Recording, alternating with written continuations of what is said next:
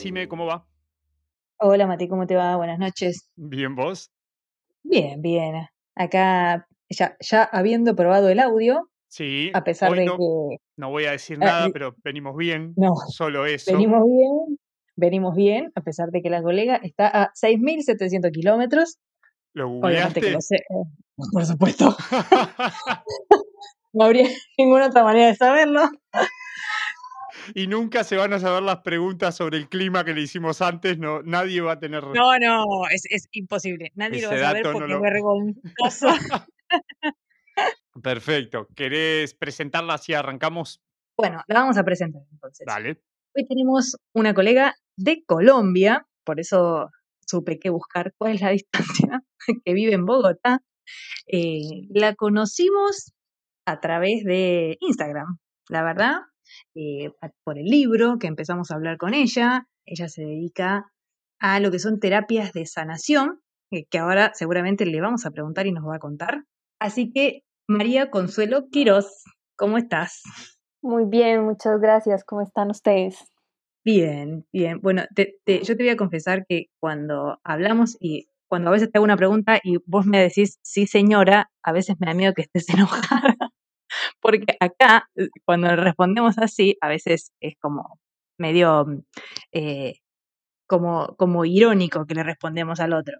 Ah, ok, no, no, no. No, aquí es por respeto a, a la otra persona, ya sea una persona mayor que uno, con más experiencia que uno, es, es tema de, de respeto hacia la otra persona, no, no porque uno esté enojado. Ah, yo me sentí viejo. Yo también me Sí, sentí claro, viejo. eso te iba a decir. Ahora solamente me trató de vieja, pero bueno. No, no, no, no. No, acá yo sé que, mira, nosotros estamos viendo Betty la Fea ahora, acá en casa. Es la segunda vez que la veo, de hecho, la, la vi la primera vez cuando, cuando estaba al aire. Un estreno. ¿Qué haces mirando estrenos? Sí, viste, que está en Netflix y la verdad que está buenísima. Y ahora ya estoy un poco más acostumbrada a que, a que te traten de usted. Yo veo que se tratan de usted.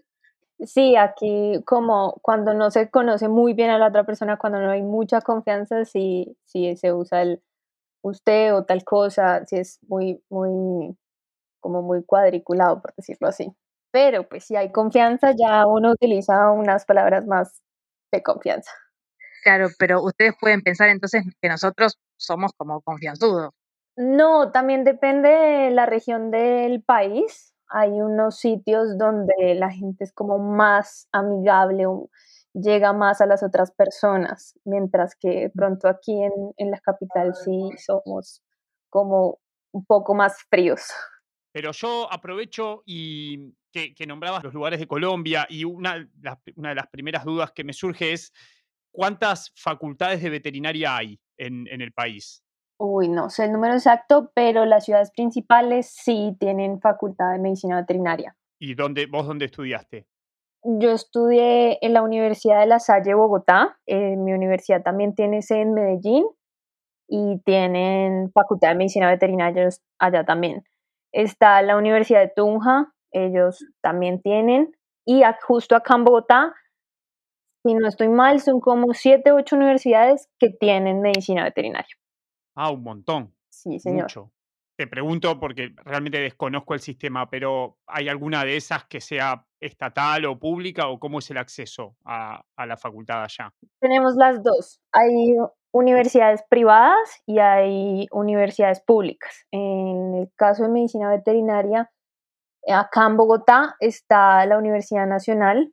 Para entrar, pues tienes que presentar un examen y dependiendo del puntaje que tengas, eh, se decide si, si puedes entrar o no puedes entrar.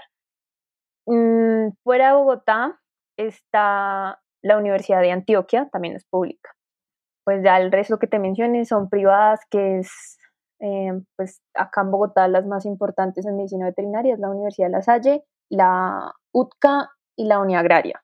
Y, por ejemplo, en la, en la que estudiaste vos, ¿cómo es el plan con respecto a pequeños animales, grandes animales u otras especializaciones?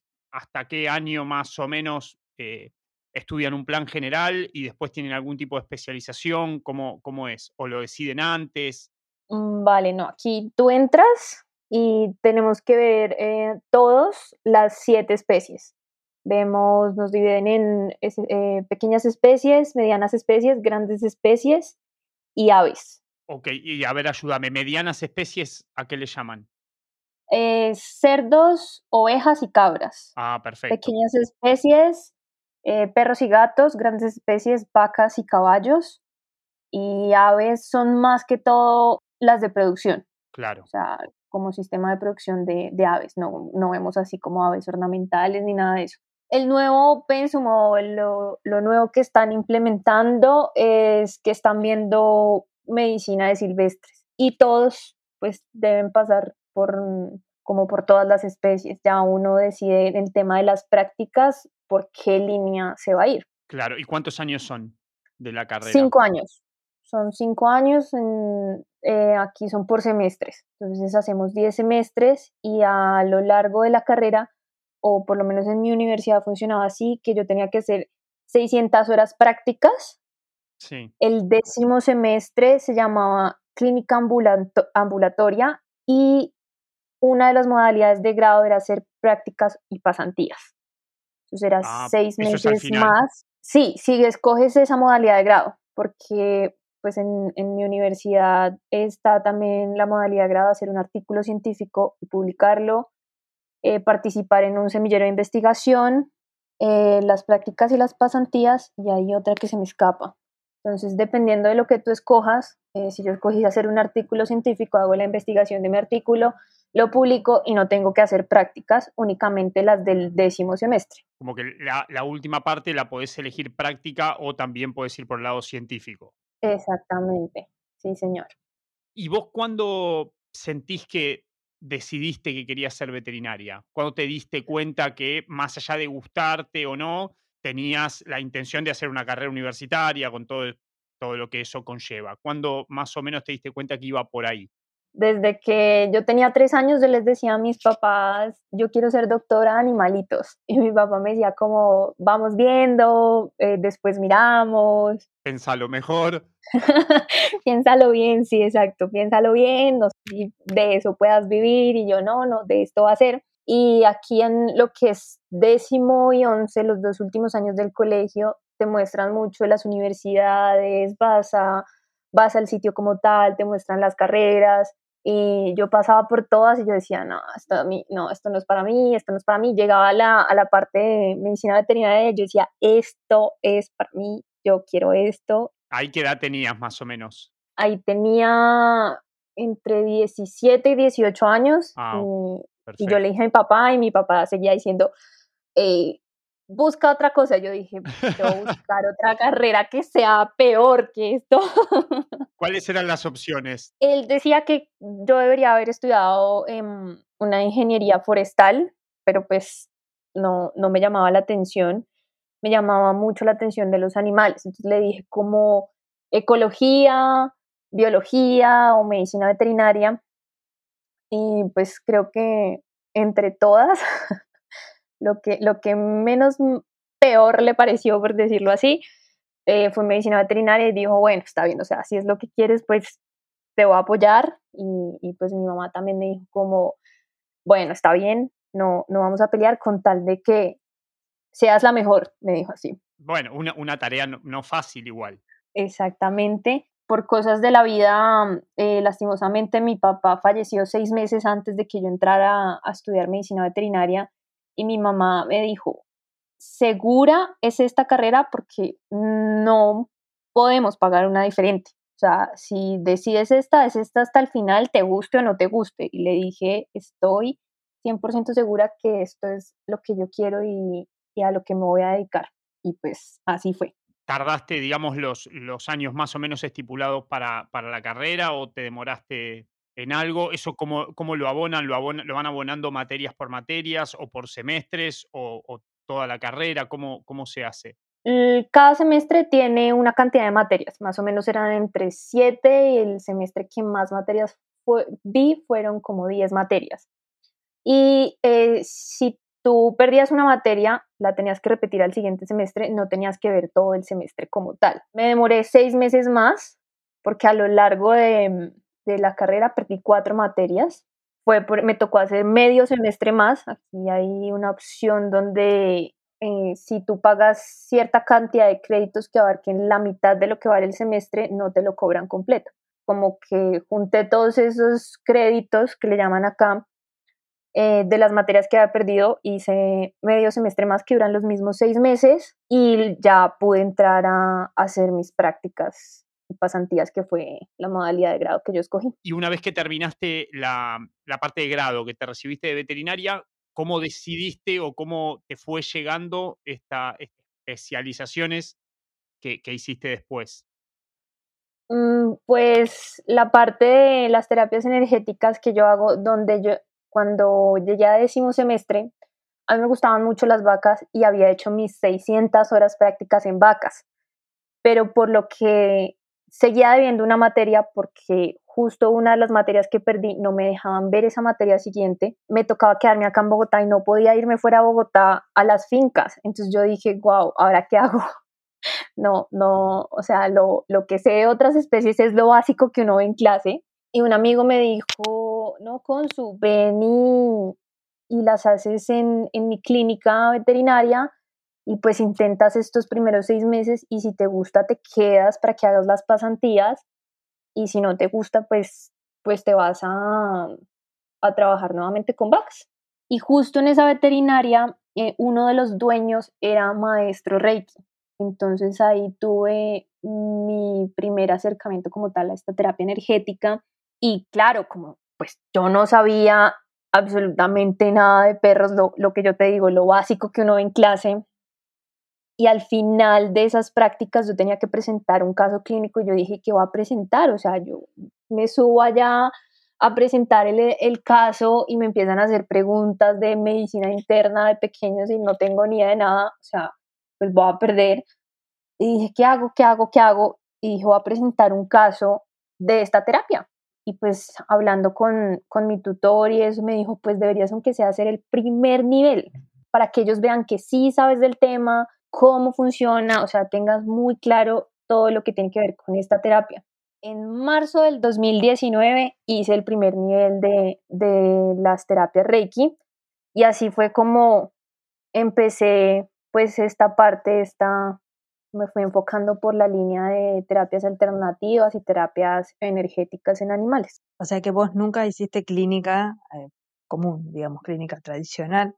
Sí, sí la hice porque en el sitio de práctica, eh, pues ellos, eh, como tal, su base es la parte clínica y las consultas, hospital, cirugía, rayos X, ecografía, pero una parte de ellos se enfocaba en las terapias energéticas, pero la utilizaban como relajación en el spa, no como tal mm, en la parte clínica. Y ellos tenían otra sede donde tenían colegio, bueno, tienen colegio y eh, utilizaban mucho la etología y lo complementaban con estas terapias. Caso que yo escogí era terapia Reiki para manejo de ansiedad, para presentar como caso clínico para poderme para poder pasar pues esa materia de las prácticas.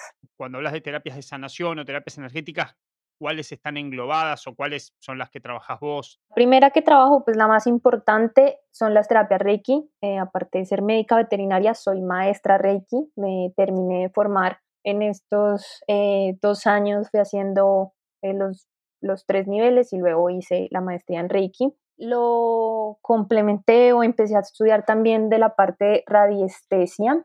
La radiestesia es el uso del péndulo, también para armonizar la energía, para mm, que el paciente esté, mm, esté tranquilo, es una forma también que se utiliza para relajarlos.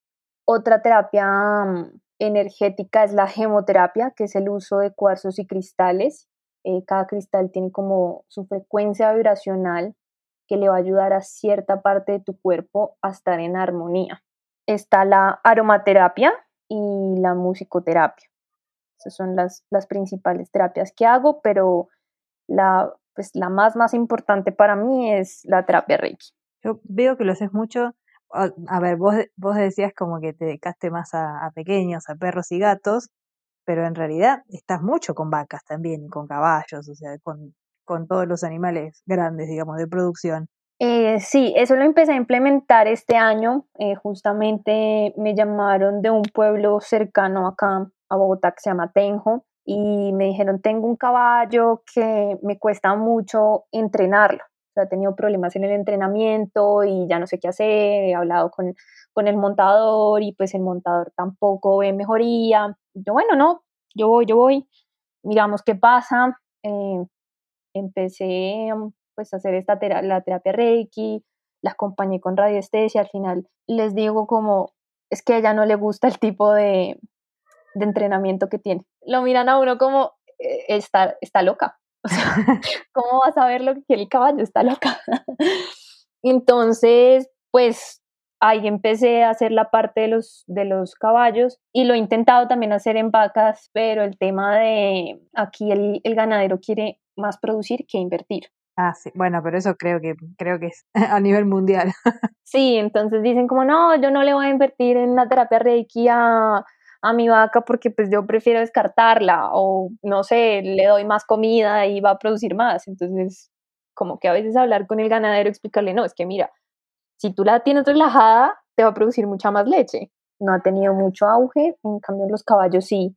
Lo que son los dueños de los caballos o, o, los que los doman, eh, ¿te hacen caso en lo que vos decís? ¿Cambian realmente las técnicas o te dicen que sí y después hacen lo que quieren? Al principio no, al principio me, me, decían como, bueno, sí, muchas gracias por haber venido. Y en el siguiente entrenamiento, el caballo mucho más relajado, caminaba como más tranquilo. Entonces como, no, ¿serás que puedes venir otra vez? Y ya como que uno va explicando. Eh, yo siempre llevo tengo una, una, cartilla con el animal y donde están ubicados los chakras, sus centros energéticos y, y, trato de explicar todo muy pausado y muy bien para que el, el, propietario o el entrenador me entienda, como que trate de asociar eso que yo le estoy diciendo con lo que ellos ven en el entrenamiento. Y así pues dicen como, ok, ya la segunda como que ya están más receptivos y ya la tercera, no, Doc, mira, hemos utilizado los aceites y vemos que está muchísimo mejor o eh, creo que necesitamos que vengas a hacerle una terapia porque la vemos muy estresada en el entrenamiento o le cambiamos el entrenamiento y nos funcionó muchísimo más. Al principio sí es como muy, bueno, no sé, dudan un poco y ya luego empiezan a ver los resultados, el beneficio que tienen estas terapias en los animales y empiezan a creer más y, y a llamarlo pues a uno más. Y con animales pequeños, perro y gato, para ser más concretos, ¿cuáles son los desafíos con respecto al, a los propietarios que, que tuviste en este tipo de, de, técnicas? Como todo, creo que el, el, escepticismo de no creer que uno eh, se puede comunicar con el animal, puede sentir lo que él siente y transmitirle eso al propietario. Al principio ellos no lo creen, es como, ay, todo que usted está loca. no, no me acuerdo si te lo pregunté, pero eh, una vez cuando terminaste, esta, el re, Reiki y todas estas terapias que estás contando, ¿dónde las estudiaste o en Colombia dónde se hacen? Yo estaba estudiando, vi una lectiva que se llamaba Medicina Alternativa, era lectiva, o sea, no era obligatoria tomarla. Las personas que la quisieran ver la puedan tomar.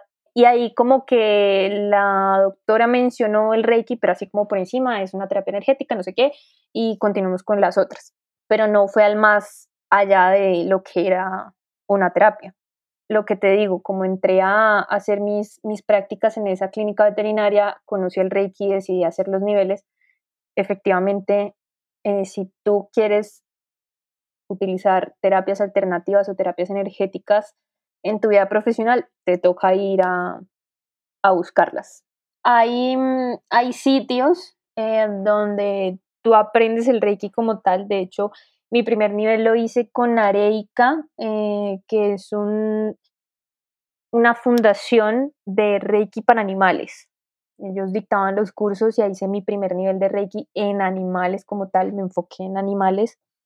Y luego cuando fui a hacer el segundo nivel, me dijo una amiga, Gonzu, ¿y si nos vamos para Armenia, que es una, una ciudad mm, más o menos lejos de, de acá de, de Bogotá? hagámosla ya. Hay un maestro que es buenísimo y le dije, bueno, eh, aprovechemos y nos tomamos vacaciones. y me fui a hacer el, me fui y el, hice el segundo nivel em, y regresé acá a Bogotá y luego lo hice el tercer nivel, ya lo enfoqué en Reiki japonés como tal, no, no enfocado ni hacia animales ni hacia humanos, sino el Reiki en general como tal. Y lo hice con una maestra que se llama Gloria Pulido. Y con ella hice el tercer nivel de Reiki, la maestría de Reiki, el péndulo en animales y flores de Bach en animales. El curso de gemoterapia lo hice a distancia con un maestro justamente allá en Argentina. Con él hice el nivel 1 y 2 de gemoterapia. Mm, también hice un curso de aromaterapia para armonizar chakras, otro de armonización de chakras y otro de visión del aura, también allá en Argentina los hice también modalidad a distancia. Yo creo que en ninguna facultad de, veterinaria en este, esta línea. nos toca salir a buscarla a los que nos interesa, no solo llenar de medicamentos a los animales, sino también ayudarlos de otras formas. Mira, yo era eh, de las escépticas hasta que el año pasado eh, una de mis perras empezó a estar mal, mal, mal y la verdad es que yo ya no sabía qué darle. Eh, le había dado todo, todo lo que tenía en el maletín, todo.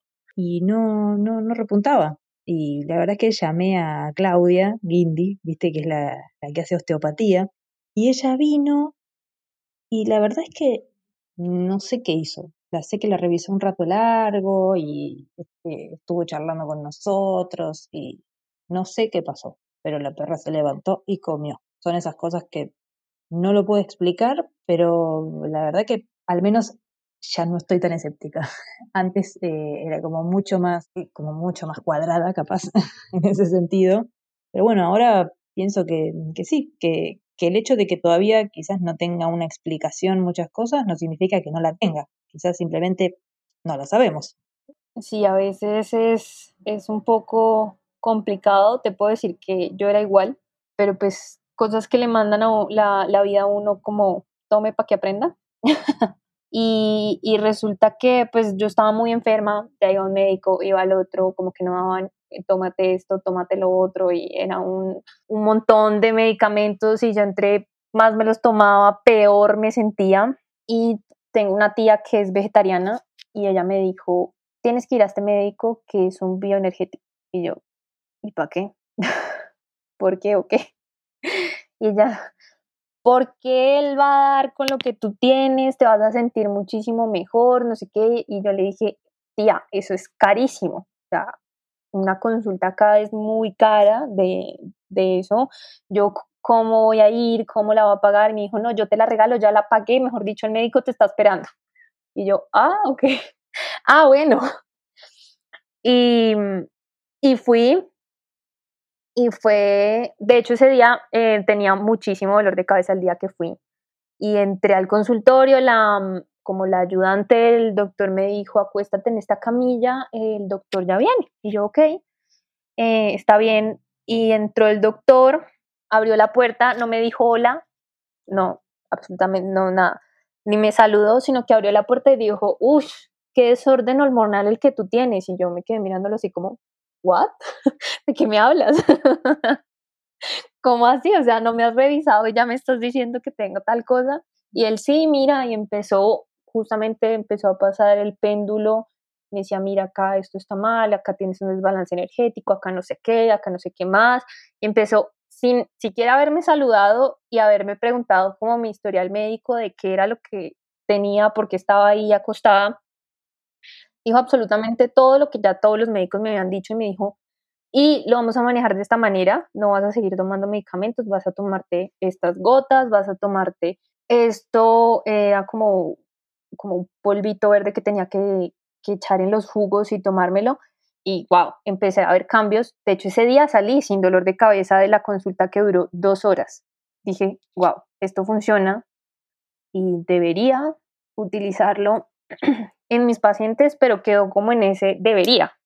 Ya fue mucho tiempo después que decidí usarlo en mis pacientes. Sí, sí, es así. Creo que hay algo que detona, ¿no? Porque por más que es algo que uno venga, no sé, de, familia que, que, lo hace o que, o que lo conoce, tiene que haber algo que detone, eh, algo que, que supuestamente la medicina, la medicina que se estudia en la facultad no, no da con la causa o no da con el tratamiento y uno es que decide probar. A veces también lo que, mm, lo que yo intento como explicarle también a mis colegas es el momento de nosotros saber cuándo parar de hacerle un tratamiento a nuestros pacientes, porque a veces obviamente nosotros queremos lucharlo hasta el final y le hacemos y le hacemos y le hacemos y como que no escuchamos a nuestro paciente lo que él en realidad quiere o lo que él en realidad necesita. Y, eso lo, lo he ido aprendiendo con estas terapias de, saber cuándo decir, momento, paremos, escuchémoslo, él quiere continuar peleando la enfermedad, él quiere que paremos o él ya está cansado y definitivamente no va a responder y él ya se va a despedir.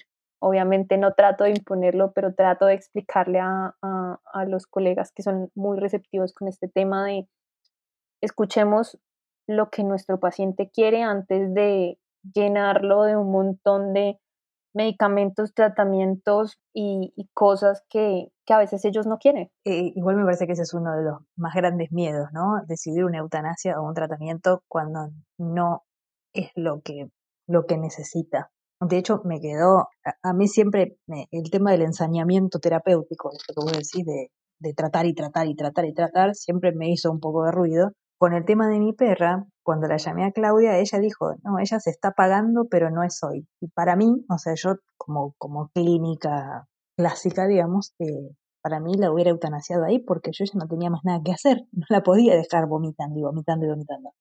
Y ella, no sé qué hizo, pero ella supo que no era ese día y me dijo que iba a ser en unos días y fue tal cual.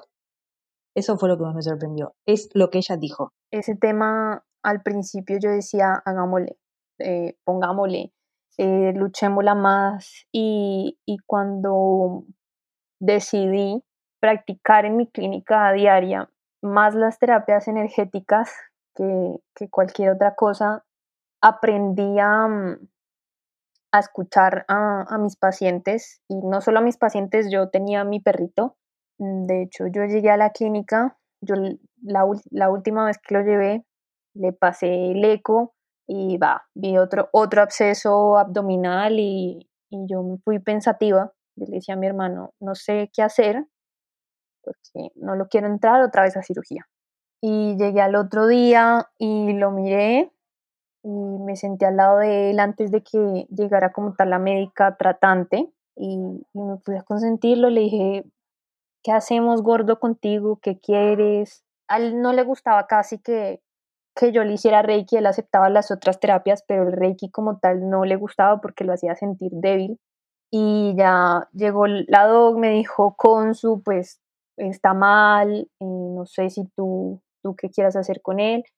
Y yo la miré y le dije, no quiero que sufra, no, no, y no voy a dejar que él sufra. Y en este momento estoy tomando una decisión difícil. Deseo que le realicen la eutanasia porque yo como tal a mis pacientes no les hago la eutanasia. O sea, yo le digo, la recomiendo, obvio sí la recomiendo porque no voy a dejar que mis pacientes sufran, pero como tal aplicar la eutanasia no me gusta y no lo hago. Les dije, hagámosle. De hecho, miré a mi mamá, mi mamá me dijo, decisión tuya, es tu perro. Le dije, no, no, no voy a dejar que él sufra y estoy escuchando lo que él me está diciendo en este momento. Yo creo que nosotros como clínicos deberíamos aprender a escuchar un poquito más a nuestros pacientes y no solo decidir, decidir y decir sobre ellos los tratamientos. Ah, sí, me parece perfecto. Yo estoy de acuerdo. Bueno. Sí, la vamos a liberar a Consuelo, pobre que la matamos a preguntas. Sí, es que lo que pasa es que lo que ella hace no es común. Eh, entonces, genera curiosidad. Muchísimas gracias por la invitación, eh, no solo pues a este espacio, también la invitación del libro. Siempre eh, estoy abierta a preguntas, me gusta hablar del tema, me gusta aclarar las dudas que las personas tengan y para que tengan como una cercanía más a este tipo de terapias y al bienestar que le podemos generar no solo a perros y gatos, sino a todos los animales en general. Y si tienen más preguntas, si tienen más dudas, con muchísimo gusto aquí estoy para responderlas. Primero, gracias, igual Consuelo, por, por todo, por el capítulo, por todo este tiempo, por todas las preguntas, contestarnos todas nuestras dudas, hasta las geográficas. No, a ustedes muchísimas gracias, eh, de verdad. Ha sido un espacio muy interesante. Bueno, me alegro mucho entonces. Cerrás vos, Mati. Cierro, cierro, nos vamos. Gracias por escuchar. Eh, escuchen el resto de los capítulos. Nosotros fuimos arroba veterinaria.simena y arroba matibete. Nos escuchamos las próximas. Chau.